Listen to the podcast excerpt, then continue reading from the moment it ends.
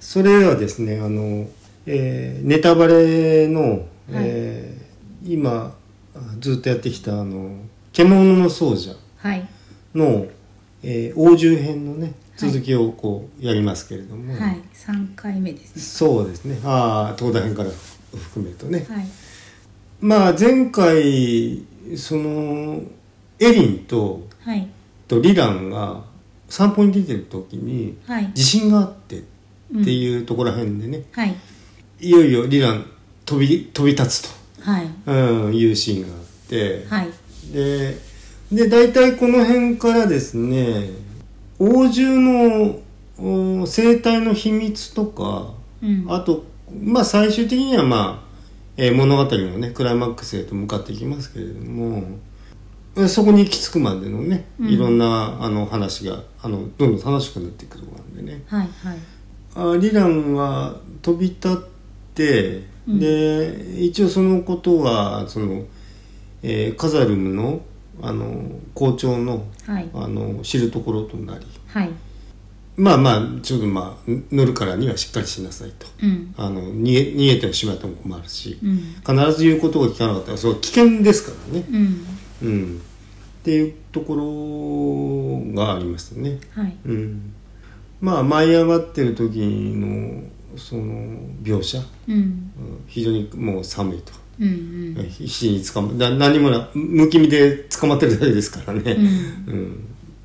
うん。でリランの方もまあそれは信頼関係はありますけどもね。エリンとは信頼関係あるんだけどもどうやったら落っこっちゃうかとかよくわかんないし、まあそうですうねん、でもう降りて降りてっていうのはすごい言うんだよね。う、うんん。もう寒い寒いって。うんでもまあ行き着くとまあどこまで飛んだんだっけなね。王獣の北条まで飛んだんだっけ？うん、なんかその飛ぶようになって、うん。でそれで校長先生のエサル氏が、飛ぶこと自体うんでその起きる事故を、うん。えー、と防止するために、うん。うんちゃんと訓練として飛ばせるっていう風になって、うんでまああちこち行くけど、まあ、うん。最終的に毎日ちゃんとその、えーカザムルうん。に帰ってくるってう。んいう、うんうん。あとはあとエリンが一緒じゃなければうん。飛ばす飛べないっていうか飛んじゃダメっていうこともちゃんとうんうん。うんうんあのしつけなさいっていうふうに、うんうんでそうこうして訓練している時に、うんうん。まあ、前回最後に、うん。まあ、引きが強いですねって話したんですが、うん。えー、とエリンのお母さんの、えー部族であるところの霧の民って呼ばれてるアーリョうん。の人が、えー、とエリンとリランの前に登場すると。でその「君の民」がなぜ登場したかっていうと、うん。やっぱりずっとその王獣の飼い方とかな、まあ、王獣との接し方っていうのをずっと見張ってるんだよね、うん霧の民が。はい。で校長の、うん。うんエサルのことも見てたし、うん。でそのまあ多分その新王国うん、のこともまあ監視してたんでしょそうですねあの、うん。えー、とトーダと王獣をまず監視してて、うん。でその周りで王獣とかトーダを飼ったり、うん。接したりしてる人がうん。何か踏み外さないかってことを、うん。まあ、監視してるって言った方がいいのかな、人っていうよりは、えー、と獣の方を監視してて、獣に関わる人の関わり方うん。が何か、えー良くない方向にそれようと、まあ、彼らが考える良くない方向にそれようとした時に、うん。登場してブレーキをかけるっていうことを、まあ、その自分たちの生きがいにというか戒律にしている人たち。うん、でそのアーリオの民のところにアーリオにその危機が訪れようとした時に現れるあの精霊獣っていうね、うん。あの幻の獣がいて、うんうん。でそれが新しいお告げを告げるんですよね。あの奏者の技うん。を来る者が現れたと。うんそれはあの、うんと新たにうん。その王獣と言葉を奏でる者が現れたっていうことをあの君の民に伝えて、うんうん。でいよいよあの止めに来るわけねそのお灰色の衣をまままとった背の高い男っていうのがね。はい。それはもう禁忌であると、うん。うんタブーであるとね、はい。うん、だけどもあのまあエリンとしてはあのまあちょっとやめるつもりはないと。うんまあそそれはその私は別になんかこう大それたことを思ってるわけじゃなくて、うん。その王獣のことをまあ深く理解するためにやってきたことだと。うん。まあ、うん。なんでダメって言われてるのかがわからないと、うん、そうしてるうちにあのーあれなんだよね。王獣っていうのは育てる王獣うん。っていうのはその野生の幼獣を捕まえてくるんだよね。そうそう、んまあなんていうの？巣から。うん、あの親がいないふ隙を狙って、はいはいその方法でしかだからあの飼育して交配させて次世代を産んでいくってことはしていなくてうん。でもそう子供連れてくるしかないうん。でそれの時にあれなんか大人のさうん。王獣がなんか怪我して連れてこられるんだよね。そうあの王獣のその、うん。まあ、ヒナを捕まえるのを職業にしてる人がいて、うんでその親の王獣がいない時に、うん。えーとまあ、ヒナに近づいて、うん。まあ、多分あの大人し笛うん。を吹いて、うん。ヒナをこう硬直させてうん。捕まえるんだけど、うん。なんか早く親が戻ってきちゃって、うん。うん。まあ、泥棒だからさ、当然命の危険がそこで発生して、うん。でそれで、うん、親の王獣に向けておとなし笛を吹いたうんうん。ら、まあ、当然硬直して、うん。で、うん、と巣に戻ってくる途中で硬直なんかするからそのままブレーキ引かずにうん。ドーンってぶつかって、うんでそれでその怪我をしちゃうんだよねそうんの王獣が。うんでそれで、まあ、ヒナはどうしたかわかんないけど、うん。王獣の捕獲者にとっては大変不名誉なことで,、うん。でそれでそうやってその怪我した王獣が死んじゃっても困るから、うん。その子供の方をどうしたかっていうのは本作に出てこなかったけどとにかはい。くその怪我をした王獣を、うん。怪我が治るまでの間、うん。静養させるっていう目的で、うんうーんとそのエリンたちがいえっると風向か。カザムルに、うん。その大人の、えー、と王獣が、うん。やっててくると。うん、でオスなんだよね。オスなんです。うん。であのそこのやっぱりその様子を見るのに、うん。えっと、エリンがそのそっちの成獣の世話をしてね、うん。世話するために近づいてくって帰ってくるってうん。でリランのお従者うん。に戻ってくるとあのリランがしきりとエリンの匂いを嗅いでると。うん。その後まあじ大事態が起きるんですけれども、うん。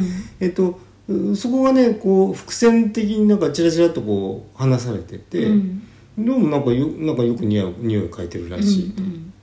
でそのうちにだんだんあのリランの様子にうん。変化が起きるんですよね、うん。こうこそうですね。あうん。の毛の色が、うん。毛艶がなんか部分的に赤くなったりとかううん。して、うん。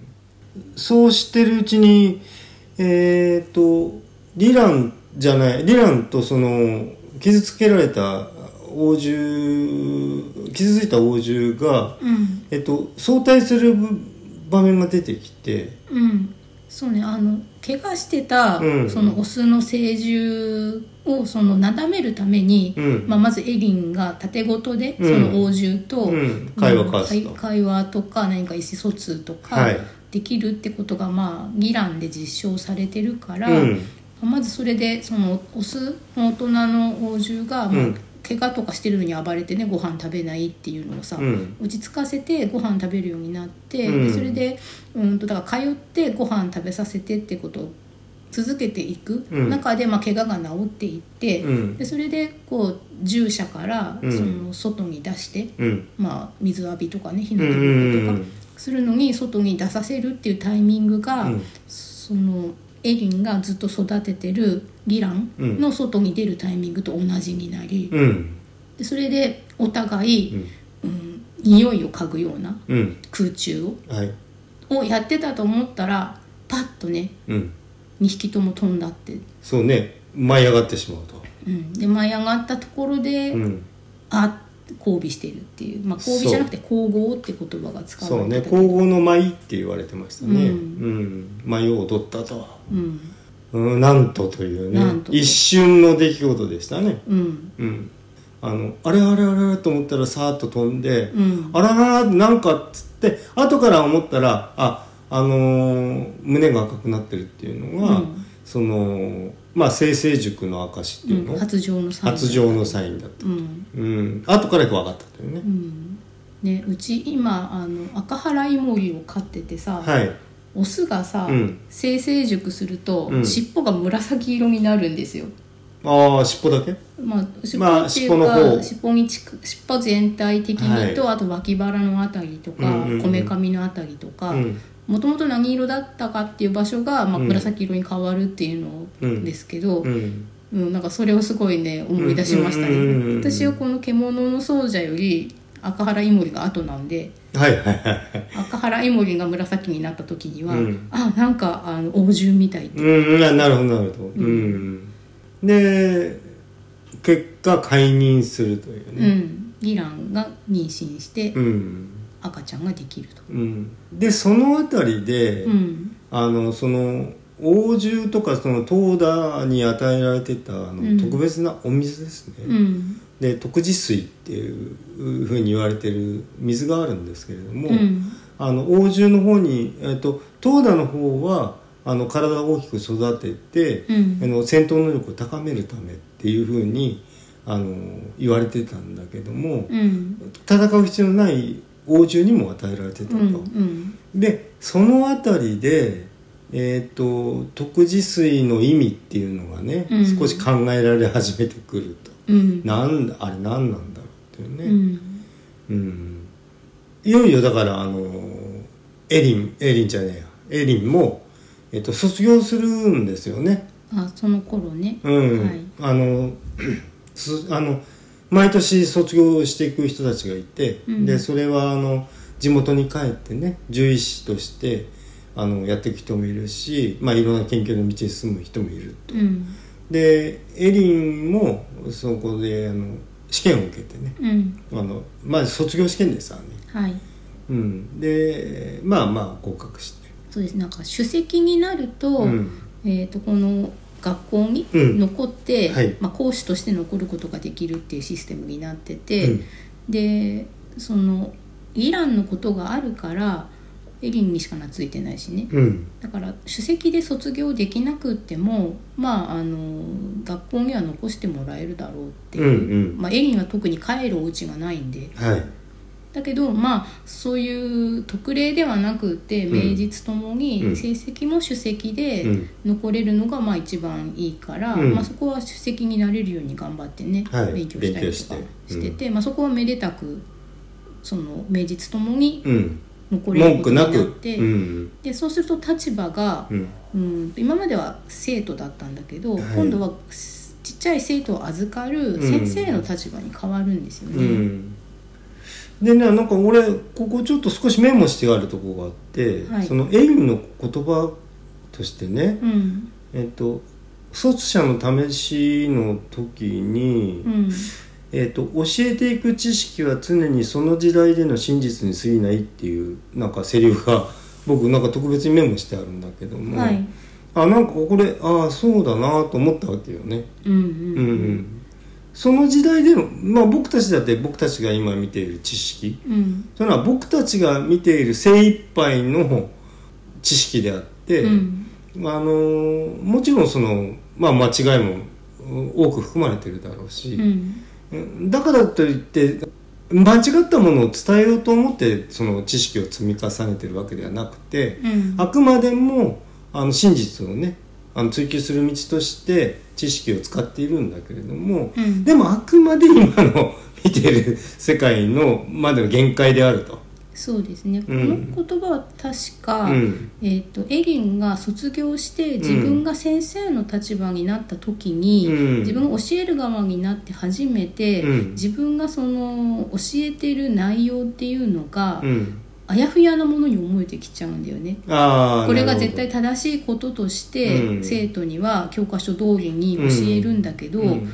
果たして本当にそれが正しいかなんて、ううんんわからないから悩むんですってことをそのエサル氏に相談すると、うん。まあ、エサル氏がそれで巻貝さんがそのメモを取ったうん。内容で愛さる氏が言うのか。多分エリンとのやり取りで、うんうんこういうものなのよって。うんうんだからそういうことの繰り返しだし、うん。まあ、そういう言葉ではなかったけど、うん。うんと現時点で一番現象をうまく説明できる仮説に過ぎないんだと、うんうんだからもっといい仮説がうん。できてきたり、うん。もっと新しい現象が分かると、うん。説明するもっといい仮説っていうのが書き換わるっうん。ていう。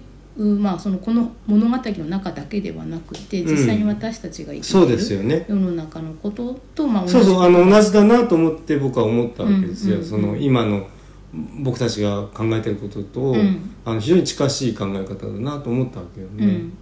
とにかくその、まあ、またそのこの王獣に関するう大元となってる、うん。あの王獣規範っていうのがこう非常に古い書物でねうん。で当たり前のようにそれに従ってるんだけれどもうん。そのエリンとしてはちょっともう母親のこともありうん。で自分のその王獣との会話うん。のこともあり、うん。果たしてっていうね疑問疑念が生まれつつあるんだと思うんだよね。うんまあ徳次水のこともなんかん。何な、あれ何なのかしら。ね。ねでもまあ分からないことが多すぎるから、うん。その何かの理由があって、うん。えー、と王獣規範っていうものが、うん。厳そのしかも厳密に守らなければいけないものとして定められてるからには、うん。何らかの理由があるんだろうと。うん。でその理由が分からないままその王獣規範を破ってることうん。のリスクっていうのが自分たちでは測れないから、うん。すごく不安ではあるんだよね。うんうんからそれでそのエリンもうん。エサル氏もうん。何かそれに伴うリスクが出てきた時になるべくその、えー、と責任を取らなければいけない人の範囲を最小にしようとして、うん。でそれでその、うん、ギランとかうん。の世話とかうん。を自分たちだけで他の人に教えたりしないんだよね。みんなの共有値にしていいかどうかっていうことを測りかねてるリスクが評価できないから。うんうん。うんでなんかその破っちゃってはいるので、うんその王獣規範を定めで定められてることをちゃんとやってないってことで、その王宮からバレたら罰があるかもしれないんだよね。そうなんだよね。うん、下手したら学校閉鎖になるかもしそれないうし。であの王宮からそのやっぱり支給されてる資金があって、でそ,、まあ、それで一応ギリギリでやってるわけよね、うんそこの限度いっぱい支えられる人数しか入学もできないし、あのとにかくもう維持ができないと、うん。餌代もまあかかるし、うんうん、で全部それで賄ってると、うん。あとえっと寄付は受けてるんだったっけ？他から。多分受けてるけどうん。もともとここの、えー、とカザルムうん。に、えー、といる子たちっていうのは、うん、そんなに裕福な貴族階級の子はここに来ないので。そうなんだよね。うん、寄付って言ってもねうん。なんかこう仕送子供の親が仕送りするとかさ、っうん。ていうそんなくらいのうん。別に貴族の支援があるわけじゃなくて、うん。まあ、出ていく一方だもんね。だってここなんか経済活動してるわけじゃないそうそうそうなんかだ生み出してるわけじゃないから。例えば父絞ってとかいうわけじゃないから、から学校の先生たちは一応みんな獣医さんだから、うん。すぐ近くの村で何かあったら獣医さんとしてうん。施術はしてその見返りの代金はもらってるけど、うん。それでそのいや余剰ができるわけではない人間だけならまだしうん。も、こんなでっかいうん。人を乗せて余裕で飛べるようなしかも肉を食べるような動物を何匹も飼っておけるだけの資金っていうのはなくってそこは王宮からのやっぱり運営費うん。っていうのに頼ってるんだよね、うん。まあ、先生のお給料だってそうだよね。そうですよね、うん。とまあほぼボランティア金額でやってるのかもしれないけどあの寮母さんとかもいますからね、うん。寮の運営もありますから、うんうんあの全寮制ですからね、みん。なみんなが食べてるご飯もあるわけですね。あるし、うん。あだからそのこれでその本来怪我が治ったらうん。野生復帰させるはずだったうん。大人のオス、うん。確かエッグって名前なんだけど、はい。をだから野生復帰させるまでの間は良かったんだけど、うん。野生復帰しなくなっちゃってまあお父さんになりますからね。そうそうなんかエリンのとこで、うん。まあ、エリンにはなつあんまり懐いてないけど、うん。少なくともギランうん。とはつがいになって、うん。でそれでそのギラン込みで、うん。この、えー、と学者全体を自分の縄張りだと認識して、うん。もう例えばでそこでその空を飛ぶ生き物だから、その元いた場所に返しに行っても多分戻ってきちゃうまあ自由だもんね。翼を持つ生き物。生き物ですから、うん。でそれでそのとうとうここでうーん学者においてうん。何が起きているかうん。っていうのを王宮に報告しなければいけない日が来ちゃったってことなんです今までそうはですね。隠してたんだけど、うん。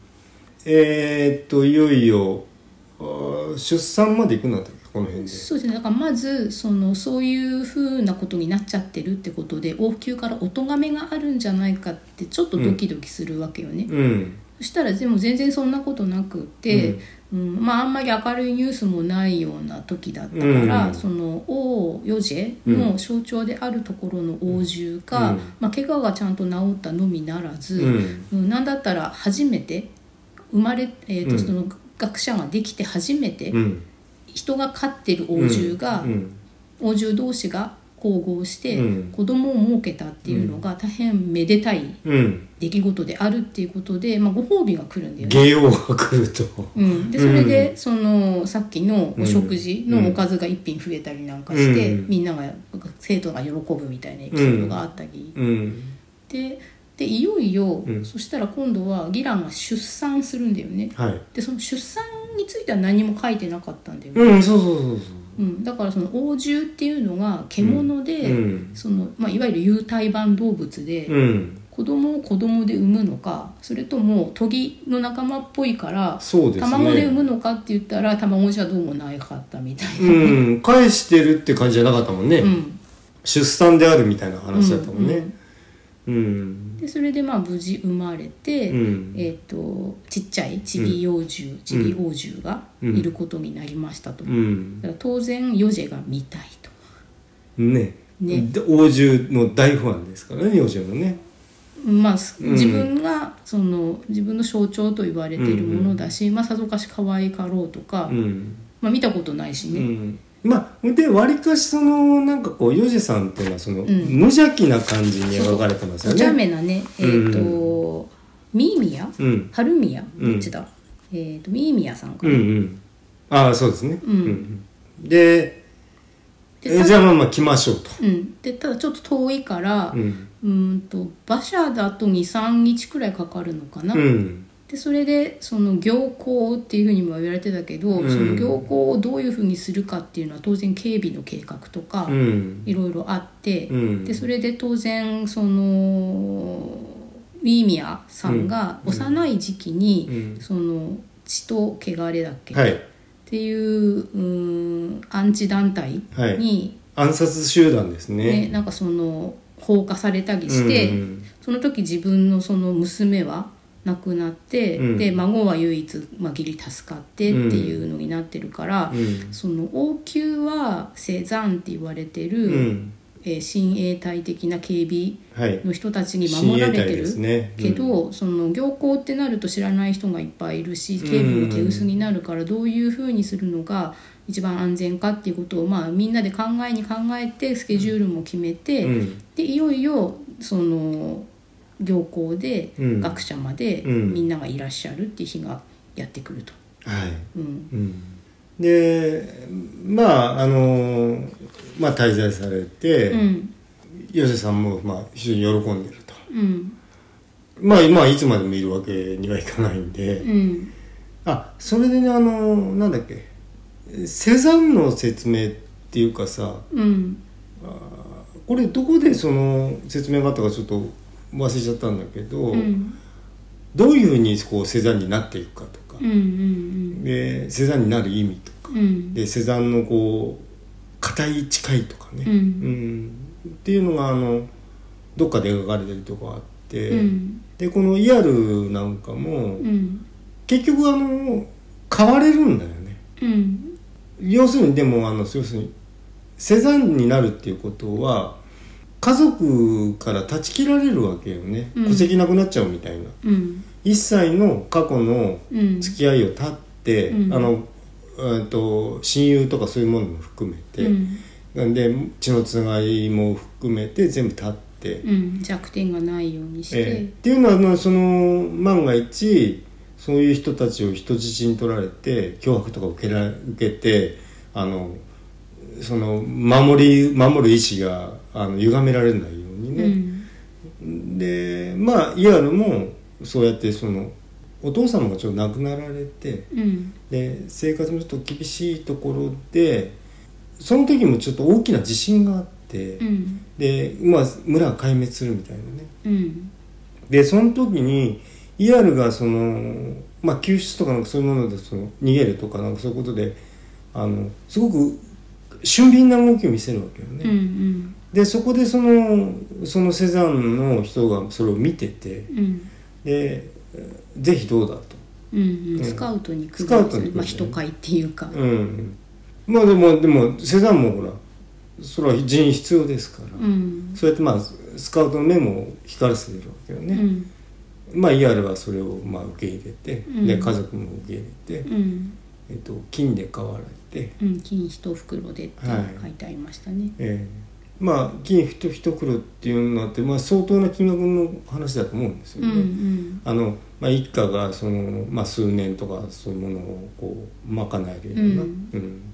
ではほらお父様がいなくなって働き手を失ったうちですから、うんね、でリアルの下にまだちっちゃい、ね、妹とかがいるんですよね、うんとお母さんだけになっちゃって、うんうん、でもなんかそのイアルっていうのはあの忍びお忍びっていうかなんか定期的にその町に帰ってきてて、うん。でなんか一軒家みたいなの借りてんだったっけ？そうねなんかその、えっ秘密セザンっ基地みたいな。ていうのは、うん。うん。あのまえっと振り仮名でセザンって書いてあるけど敵盾とかっていうふうに言われてて、はい、まあ要するに生きた盾なんだよね。うんうん撃たれたらヨジェが撃たれたら身を挺してかばうとかっていうことまで含めて要求されてうるん。人たちで、うん。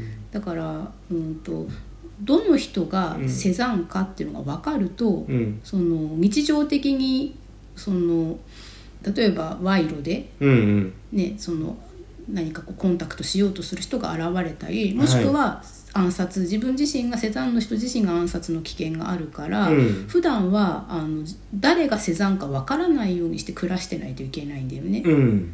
だからその普通に、えー、と出勤は応急にするけど、うん。その家は町の中にあって、単なるあの王宮に勤めてる、うん。単なる、まあえー、と武士階級の人であるってこと自体は隠せないから、うん。なんだけどセザンであるかどうかわからないようにして暮らしてあそっかそっかそっか、うん。町には普通に暮らしてる。その町にお家はあってそこに、まあ、帰ってきたり来なかったりとかっていうのは、うんうんうんうん。そのシフトにもよるんだろうけど、はしてるけどでそれでただうんと同じセザンのうん。同僚とはうん。目配せし合ってるけど、街で会っても同僚って顔はしないし、うんうん出勤して同じシフトに就けばあの、ね、誰が誰ってやるけど、うん。普通にその王宮をで一歩出たら他人のふりして暮らしてるんだよね。でそれで結婚もしないし、はい。子供も当然作らないしってい。うそういう弱みを作らないで、うん。うんまあ、生きていってる人たち。うん何人ぐらいいることになってたんだろうね。そこはね書いてなかったんだよね。うん、でもなんか割と少数精鋭な感じだったよね。うん、でそれはそのずっとこの組織があったわけではなくって、うん。あの例のさっきの王あのヨジェンの暗殺騒動があった時に、うんと今まではそういう組織が、まあ、ぼなんて言うんだろう SP うん。は必要なかったんだけど、うん。もうこのあとどうなるかわからないからっていうのでその時の生き残ったヨジェうん。が、うん、と組織したってことになってるよね、必要に迫られて。まあそこにあの同行してるあのイアルもうん。同じとこに来るわけなんだけども、うん。で、うん、とリランっていうのはうん。イアルがヨジを守ろうとした時にうん。ヤオがかすめたあー時の幼獣だったわけで、うんうん。であ。そこでもう、まあ、再び出会うあの時のっていうね。あの時のだよね。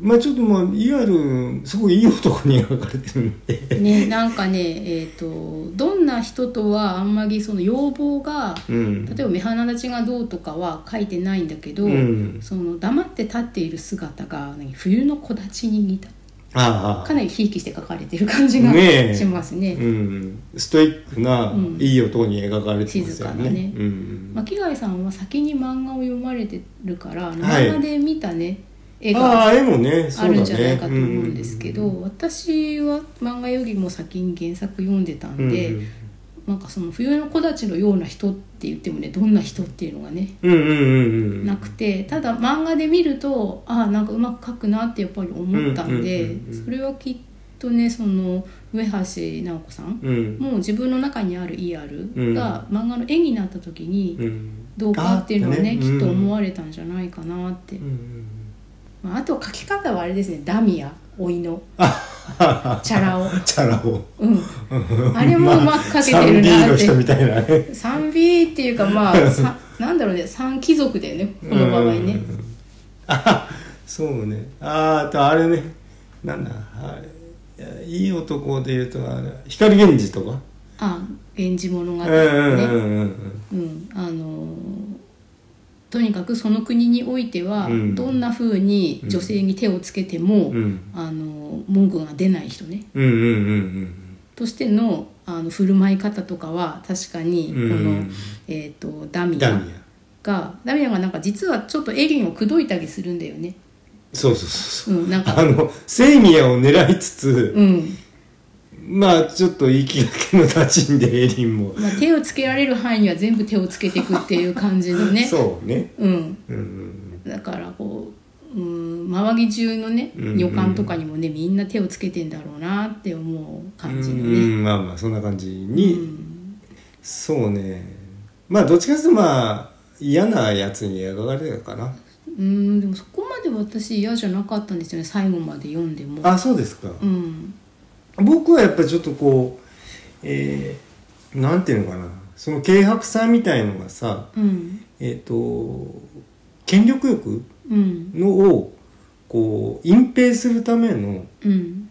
感じうんうんにちょっと見えた感じもあって。うんうん。その権力欲かわからないけど、うんやっぱ何かのこう上辺だとは私も思いましたね。ああポーズ。う上辺チャラチャラしてるけど、ううんん、とちょっと目的としては、うん。あの腹黒いというか、うん。何か狙ってるものがあって。腹に一物持つってやつだよね。うん。うん。まあととはいえ、うん。まあか彼うん。のその立ち位置的にうん。分からなくもないかなっていう。まあまあ仕方ないとこありますよね、うん。あのここはだから女性の方がうん。王位を継いでいくっていううん。国なんでね、うん。で結局だからおおおと娘が生まれるっていうことは、うん。そこにあの婿に入る人いるわけですからね、うん。うん。であの血統を守るんであればあの隕石の中からとかね。うん。あのまあ陰族の中からとかなんかそういうので選ばれるんでしょうから。そうですね。貴族階級の人からね、うんうん。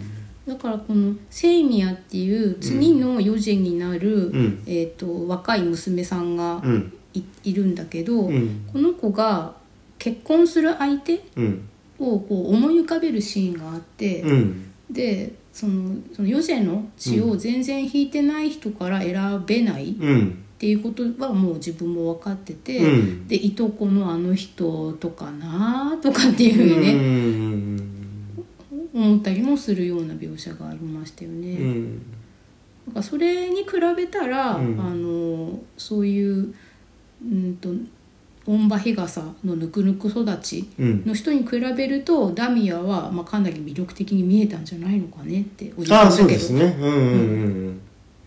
まあなんか親戚の中にさ、うん。あの大きな親戚だと、うん。調子のいいおじさんっているもんだよね、うん。って僕は思いましたけうんど、うん。僕もあのね岩手のね結婚式のあのいとこのね結婚式行った時に、あのね笛太鼓はい。の異常にうまいねなんていうのロマンスグレーの、うん。うんと七三のなんかピシッとこうさ分けた、うん。あのなんていうのチックで固めたみたいなさおっさんがいてうわここういう人いるんだなとかって思いましたけそれはどね巻貝さんのえっ、とえー、っとね東映あおじさんのまた一つ先ぐらいじゃないかな。うんうん。あの要するに一族えっと東北の方の一族が集まったところだから、うん。えっと母方の一一族なのか 父方の一族なのかあそのはあの自分の母から見て、うんうんうん。母の母おのばあちゃん方おじいちゃん方か。もうちょっとよくわからないんだけど、うん。あのね結婚式っつったってねもうとんでもねどんちゃん騒ぎなんですよ。東北のね花巻の結婚式ってね。はいあの全部がそうだか知らないけどもあの前日行くじゃん、うん。前日行ったあ前々日に行ったのかな。うん。でまずそこに泊まりきれないからあの近所の温泉街に行ったわけだけども、あはいはい。そこの温泉街の親父っていうのがまたもうさ親戚みたいなもんで、うん。えっと朝からさ「ああどうもおはようございます」ってビール23本持ってくるっていうね。まあもうセットされてるんですね。でそっからいうスケジュールがそっからあこれ大丈夫あ、まあ、今日はしょ今回で終わらないと思いますけど、であのねであのああでやっとおっさん帰ったなって言ったらお昼になったら「どうもあの」って言ってこお昼そうそうまた23本持ってくるそれは巻貝さんは何歳くらいの時？えー、っとねあ長男生まれたばっかりの頃だから30ちょっとぐらいの頃。だああ巻貝さんのどどなたがそれは結婚されたんですか？えー、っとねいとこのえーっとと母の実家じゃない母の兄貴のうちにう、ん。うん、と長男と次男がいて巻貝さんのいとこですね。はい。で長男の2度目の結婚式だね。に行った時にもうどんちゃん騒ぎで。はい。で前の日からあの部屋のその襖全部取っ払って、うん。あのお神楽だなんだとかね。で天ぷらとかもわー置いてで一晩中飲んでんですよ。で太鼓もねあのね両手でねこう太鼓をね「だがつくだがつく」みたいにね、うん。やるやつとそれにうん。合わせておっさんピーヤラピーヤラずっと吹いてると。お祭り？もうもう祭りに近い。結婚式だけどお祭り？そうで当日の結婚式がまたねまず結婚式じゃないんですよ。控えの間からうん。式が始まってるのよ。控えの間から式が始まってる。し親戚控え室ありますよね、はいはいはい。そこに料理がドーン持ってきてあって「おー。はい飲めや歌えや。へえうん。宴」うん。でねその時にねやっぱりその親戚の奥さん方うん。すっげえ美人ばっかりで びっくりしたという。ああその東北の方たち。その時って、うん。お給仕って誰がしてるんですか？お給仕はねえっ、とうちのねその本家。本家と、うん。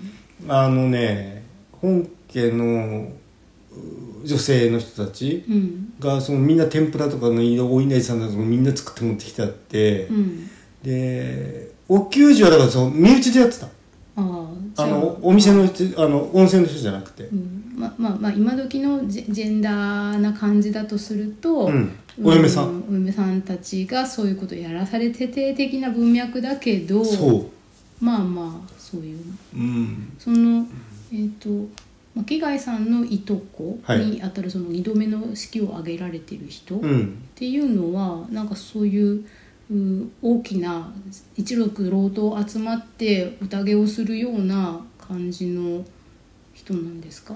その人以外の時もそんな感じなの？いやその人以外の時もそんな感じその人の弟とかいるんですよ、うん。弟はね、えっと、こっちに出てきてたあのと関東に出てきてたんで、関東で結婚式やったからそんなんでもなかったと思うんですよ。でそこで本家筋の人が何かしようとするとそういうそうそうそうそうことっていう。うんうん巻貝さんにはだから招待状が来たんですね。うんそうそうそう。うちの親父っていうのがまたね僕の親父ね。はい。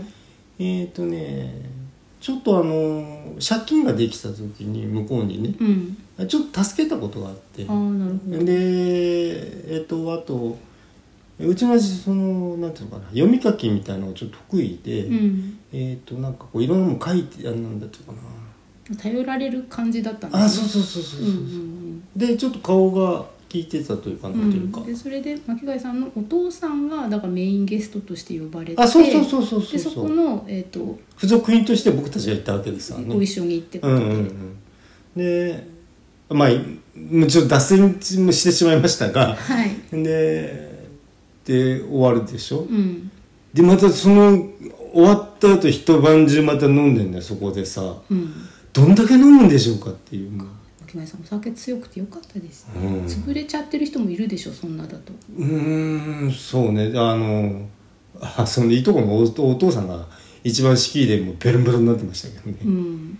もう前後深くっていうかもう挨拶何もへったくれもないっていうような。で新郎新婦はどうなってるんですかその時新郎新婦とただ一緒に飲んでただけだったかな。奥さんおとなしい人で、うんなんか前日の飲みから始まって当日は式そのものがあって、うん。でそれで式が終わって次の日ぐらいまでその宴に付き合ってあそうですね。平日に戻るって感じですね。えへえ。え私あの富山にいた頃に、えはい自分がだから高校生くらいまでの時に、うん。うんいとこのお兄さんが結婚した時は、うん。まあそのアルコールの場面に立ち会うことはなかったけど、うん。やっぱり一族老頭集まって、うん。みんなでどんちゃん飲むとかっていうのはしてたような気がするし、あとそのお通夜あとかでー。も、えー、と祖母がだったか祖父が亡くなった時はすぐ近くにお寺があって、うん。そのお寺に、うんとまあ、あのご遺体を運んではい。で祭壇があって、うん。でそれでみんなで一人じゃなくて根津でね、ああやりますでねそれでそのひ控え室じゃないけど、うんうん。こうなんていうんだ長いそそのテーブルが置いてあるお寺にある座敷うんうん。に、うん、とご近所のおばさんたちが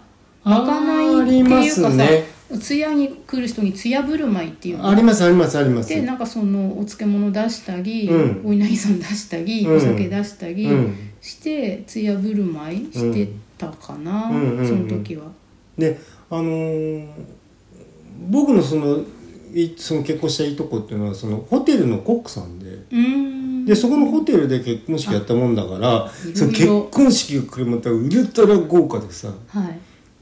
でさ俺初めてだもんさホテルの8匹着せられてさえ？あのさあのなんていうのあのあれなんていうのこう2人でね本当じゃないよ。本物じゃないんだけれども、うん、と花嫁行列みたいのでさなんかの歌に合わせてあのえ身内が動員されるんだそういうの。そこでさ俺妹の旦那と、うんあのさ俺でさそれを花花嫁と花婿が来る先導でだよ。はいはい。エッサホイサみたいな。でそうでそこでそのなんか花嫁道具を担いでその後にその花嫁たちがつながってくるみたいなさ、うん。道中みたいののうん。演出があるわけよ、花嫁道中。でさ俺さそれもさおかしくてさでも笑うわけがないじゃん、まあね。でもまあベロンベロンでしょもうすでに。あそうそうそうそう。もうあれ参った。でもなんかすごい楽しい思い出ですよね。あまあまあまあそうですけどね、うんうんうん。うんまあまあそんなこと、えー、とどこまで話したんだっけね。うーんとダミヤですダミヤですね。ダミヤが、うん。あのチャラいって話かうんらそういううん巻貝さんああそう親戚の話になった。チャラいおじさんっているよねって話に、うん。でねあそうそう。ああそんではじゃあ話戻りますけれども、うん。いよいよだからそれで今度帰帰り道があるわけですよね。そうで行幸に、まあ、うん。ヨジェが来られて、うん。でまあ近づいてもいい範囲まで、ううんんと見せてってね。見せてっていうので近づくんだけど、うん。まあ、どうかそこら辺でそこら辺でって言ってるけど、うん。やっぱすごい可愛いから、うん。もうちょっとって近づいていって、うん。でそれで、まあ、うなったりね当然母親がねうん警戒して。でだからもうこのえっ、と春宮さんはうん。そこまでって言われたらそれ以上いかないんだけどこのチャラいダミヤがさうん。まあ王様なんだしいいでしょうって言そう。って大体王獣なんてヨジェのものなんうんだし、うん。好きなようにもっと近づいてもいいでしょうって言ってどんどん行こうとして、うんでそれでいよいよその、えー義乱があるおうん。があのうーってなったから、うんうんあのエサールしか誰かうん。が、そのおとなし笛を吹こうとしちゃううんうんうん。それで見てられなくなってちょっとはしあなたここにいちゃダメだからっていうふうに言うので、うーんと遠巻きにしてそうだよね。たあのそうエリンは来んなって言われてるんだよね、うん、だってもう見た見るからうんうん。に緑の目だし、そうそうそうそう。アーリョの民みたいな人がいるっていうこと自体もうん。ちょっとなんかね、ね、うん、っていうこともあって、うん、だから遠巻きうにん。席を外す風ように、邪風邪ひいたことにしてあの来んなって言われてるのね。うん、でそれででもいざそれでそのおとなし笛が吹かれようとした時にうん。吹いてほしくないからうん。出てきて、うん。でそのヨジェたちが見てる前で盾ごとを引いてなだめてしまうと。うん。でそれで「えあれ何やってんの?」ってことになり、うん。とうとうなんかバレちゃうっていうね、うん。そういう人がいてやってるってこと。を。そうだよね、うん、でそれであれは何だったのかっていうふうに、うん。まあ、当然ご家紋があるけれども、うん。まあまあまあまあまあまあみたいな感じで、なんか言葉を濁して、うんまああちょっとあの身身寄りのないあうんれでみたいな、うんあいなんかちょっと義乱が小さい時にあれを聞かせてたんで、ううんん今でもああいうふうにすると落ち着くみたいなんですみたいな、うん。まあ会話してるというわけではなくてね。苦しい言い訳を。おとなしめるためだけの、うん。いやことですってことね、特定のあの獣だけでございますって言って、うんうんでうんうーんみたいな感じに、うん、なんか納得しないようなしないしないようなみたいなね。そうそう。うん。でなんかそれでそういう話をうん。ヨジェと,、ううんんとまあ、ヨジェっていうかハルミヤと、ううんんエサルがしてる時に、うん。あれチャラ男がいないってなって、うん。でチャラ男は何してるかってもう早速エギンを動きに入れるってね。ね。ね。なんか悪いようにはしないからみたいな。そうだよね。本当に光源氏みたいな、そうだよね。うん、もう、うん、ん？光源氏の,、うん。あの私は何をしても許されるのだから感が、本当ダミアと同じで。うんうん。だからそそういうもううーんと身分イコールうんそれフギーパスっていう世界設定の話だから、まあそれをよしよしを言ってもしょうがないんだけど。そうですね、うん。うん。まあまあそうそうそう。そういう人としてただ描いてるだけですから、うん、うん、うん。でまあなんかダミアが、うん。まあ、口説き損ねて、うんうんでまあ大丈夫だったんだけど、うんうんうん。でそれでもういよいようんとヨジェがうん。行幸を終えて、うん。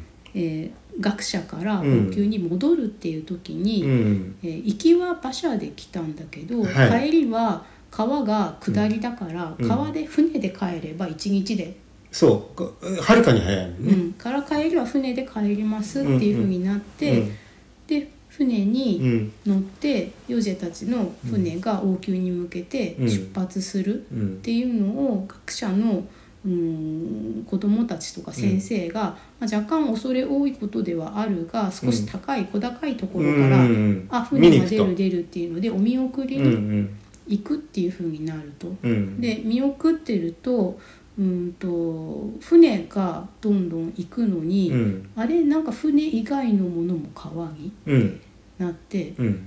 あれなんだろうねってなってたらあれはトーダではうんうんってなってトーダがトーダだけではなくてトーダを操ってる人うんうん。がその船うん。とそのお供の船にスッて近づいてって、うん襲い始めるっていう。襲撃ですね。襲撃が発生すると。うん。まあうーん恐れられていたうん事件が起きると。うん。まあここら辺でまたちょっと話が急展開していきますんで、はい。今回はこの辺りまでかな。そうですね。今回は巻貝さんちの結婚式の話が メインだったような気がしますけど。まあ仕方まあいいかうんそうですね。まあ岩井さんはそのダミアとうん。イアルうん。のこの2人の対照的な男性像について男性の側から見てどういうふうに思われました、うんそうね。まあおそうね。男性から見てあ俺もね軽口叩くからね。ダミアのこと あの、うん、ちょっとわからんでもないけれども、うん。ただ俺は立場としては別に平民なんで、うん。別にあの立場を利用してってことはありませんけれども、うん。まあつい叩いちゃう感じあんだよね。うん、機会を逃さないってさ機ね。会を逃さないってわけで。だってあのえっ、とスペンサーも、そうそうそうそんな感じそんな感じ、ね、機会をうん逃さず軽口っていうか、うんそれ口説くためもあるけど、うん。大抵はその権力に反抗するためにねああそうそうねそう。あのスペンサーはね。うん、やる感じで、うんうん、どっちかっていうと僕は無口なタイプというよりは 喋るタイプですから、うん。うん。あの彫像のように黙ってっていうわけにはちょっといかないかな。冬の木立ちではなく。冬の子たちというわけにはいかないな。春春まよソメイヨシノ満開みたいになっちゃいますけれども。あ太鼓持ち的な。まあそうそうそう。お太鼓さん好きだしね、うん。うん。あ俺そのと生まれ変わるとしたらお太鼓さんみたいな人になりたいの。あれってどうやってなる？世襲制ですか、うーんと弟子だねあれ。あ弟子いる太鼓さんにうん。弟子入りして、うん。でお得意様を分けてもらって分家するみたいな感じなんですか？独り立ちができるようにうんうんなったら。うんうんだと思う。うん。一人残ってたらしいんだけどあとで全国のそういうお太鼓さんの末裔みたいな人たちでうん。集まってどんちゃん騒ぎしに行くみたいな話もあったみたいな。うんうんまあ全部余談の余談に余談を重ねますけど。うん。うんでもお太鼓さんってさ、うん。やっぱりそのお大臣さんにとって太鼓だから言っても角が立たない貴重なアドバイスをしてくれる人だったんだよね多分ね。そうですね、うん。利害関係がなくって、うん。ないっていうかおひねぎもらうんだけど、うん。そのお大臣が経営してる会社とかそこの人ではないから、うん他の人が「いやあのお大臣そんなのねよくないよ」とかうんうんうん。言っても、うん。あの角が立つところを、うんうんうん。お太鼓さんだとその乃木を超えて、うん。うん言ったりしてくれる、ん。なんか最近なんだっけ、まあ、別の回でも話しましたけど、ん。出現しちゃう偉い人が、うん。もう周りにそれを言っても偉すぎて内心みんなまたこういうことをコンプライアンス NG うん。みたいなこと言ってるけど、おおお愛想で笑うしかなかった。まあまあまあ。からその人がどこに行ってもそれ言ってもいいって思ってなっちゃうよ間ね違っちゃう、うん。っていう王様は裸だの世界よね。うん、だからその裸だとかあの、うん。そそりゃ今今時もうダメですぜみたいに言ってくれるお太鼓さんがいれば、うん。あの出現者たち、うん。もうあそこまでこう勘違いすることはなかったんじゃないですかね。うんうんうんうん。そうね。また今余談の余談にまた余談重ねますけども、うん。なんかその伝説のお太鼓さんみたいなのがいてはい、一言も口聞かないんですね。へでそのいるといないじゃ全然違うんだって。